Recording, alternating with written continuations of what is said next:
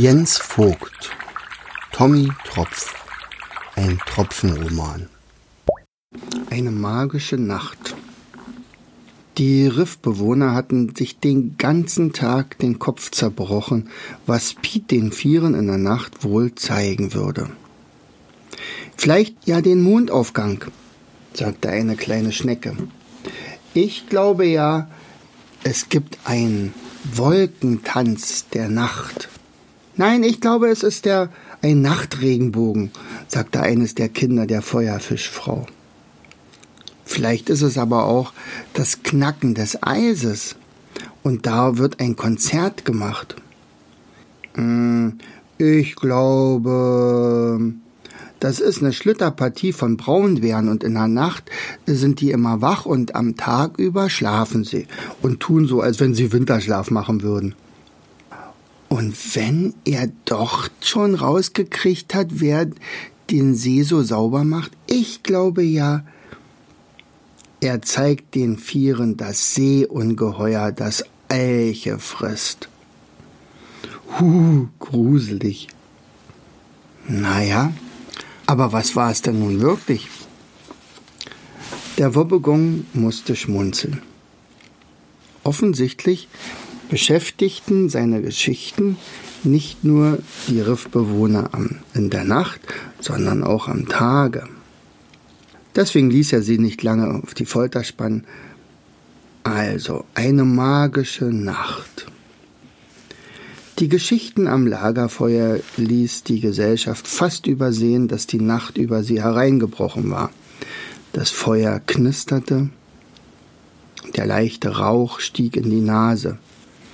Tröpfchen, Körnchen und Staubi holten abwechselnd noch ein bisschen Holz, um nachzulegen. Vor allem aber die vielen Erlebnisse zogen die fünf in ihren Bann. Auch Piet Dröppche hatte ja eine Menge zu berichten. Er war nicht immer am Baikalsee gewesen.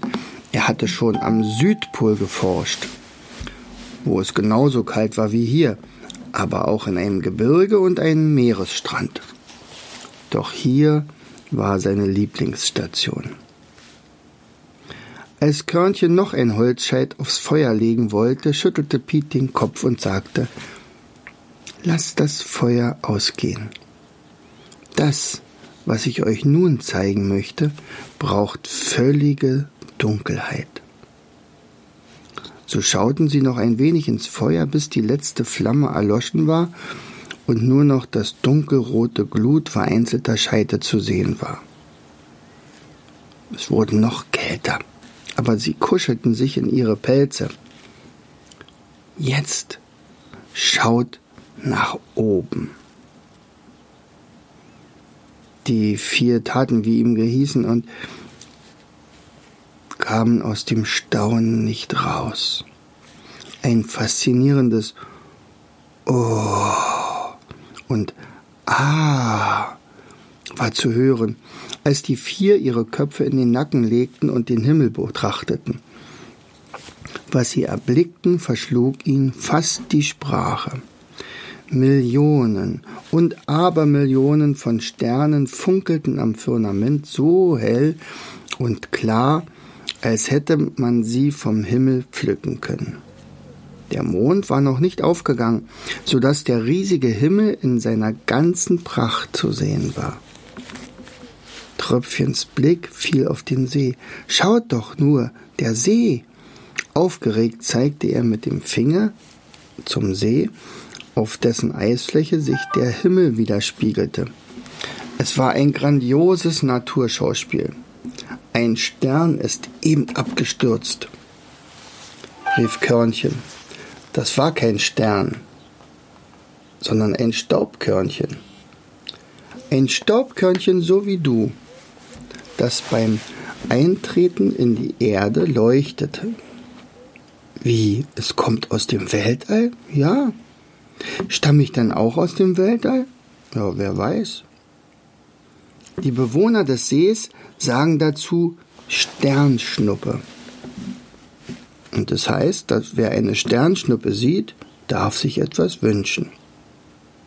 Allerdings darf er seinen Wunsch nicht verraten, sonst geht er nicht in Erfüllung.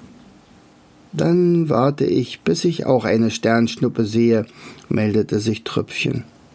Wohl jeder in der Runde wusste, welchen Wunsch Körnchen hatte. Er musste auch nicht lange darauf warten.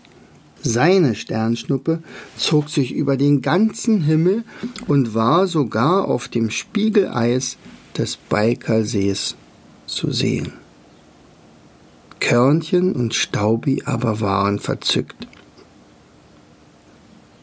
Stammten sie etwa wirklich aus dem Weltall?